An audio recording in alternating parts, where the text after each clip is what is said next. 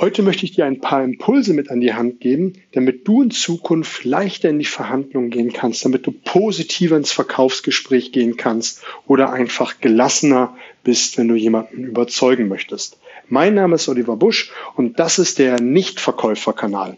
Ich freue mich, dass du hier wieder mit dabei bist, um an deinen Überzeugungsfähigkeiten arbeiten zu wollen. Ich möchte dir helfen, in die Gedankenwelt deines Gegenübers einzusteigen, um zu verstehen, warum er kauft oder warum er auch vielleicht nicht kauft, um dann dir einfach ein höheres Energielevel zu geben, damit du dich auf dein Business konzentrieren kannst. Positiver, offener in die nächste Verhandlung gehen. Ich glaube, das ist ein Punkt, den wir gerne alle haben möchten. Und ich möchte dir so ein paar Dinge mal mit an die Hand geben, ein paar Impulse geben, damit du einfach in Zukunft leichter in die nächste Verhandlung, in das nächste Verkaufsgespräch gehen kannst.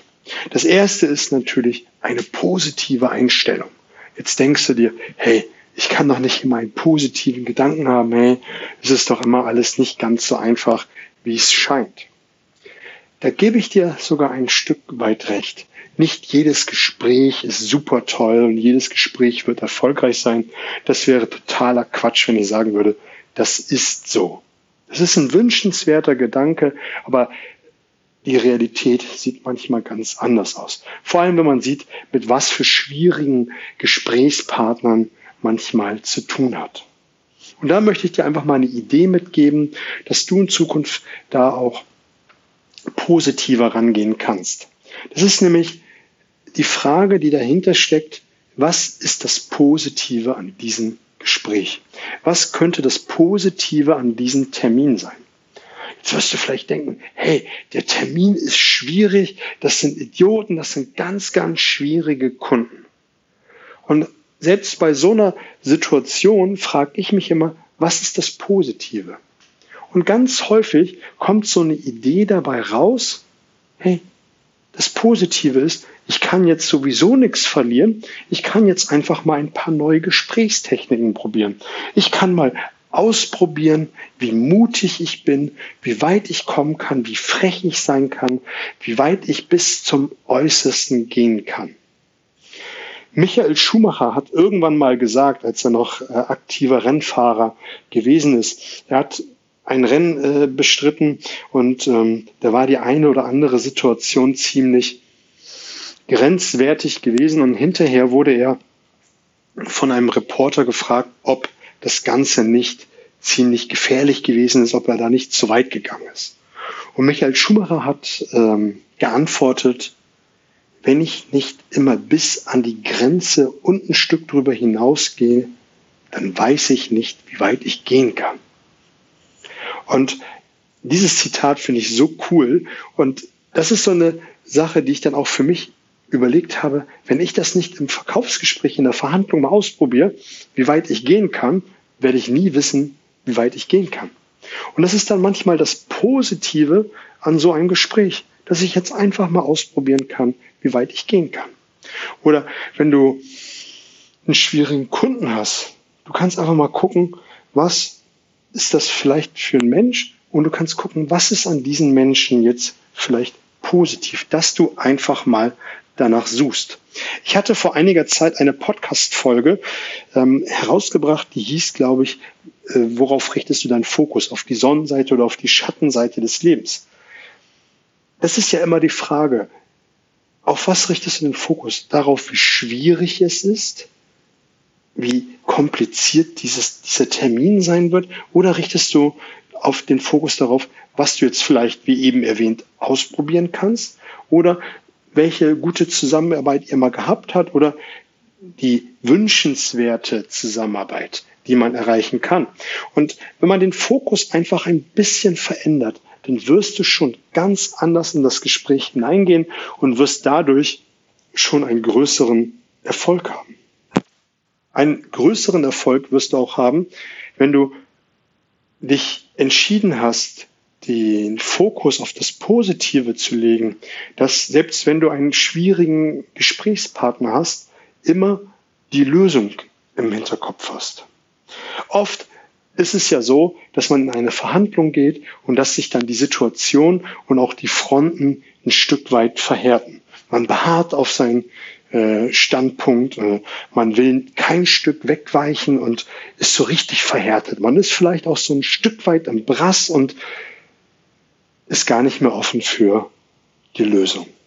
Und wenn du dir selbst auf die Fahne geschrieben hast, permanent in Lösung zu denken, wirst du selbst in so einer Situation nach der Lösung suchen. Und das ist die, die, die nächste Idee, die ich dir einfach mitgeben will. Versäume es nicht, in Lösungen zu denken. Überleg dir immer, wie könnte jetzt die Lösung sein? Wenn eine Situation verfahren ist, eine Verhandlungssituation festgefahren ist, dass du einen Schritt zurückgehst, gedanklich auf die Metaebene gehst und dir die Frage stellst, wie könnte man jetzt diese Situation lösen? Was wäre jetzt eine coole Idee, damit diese Situation endlich gelöst ist?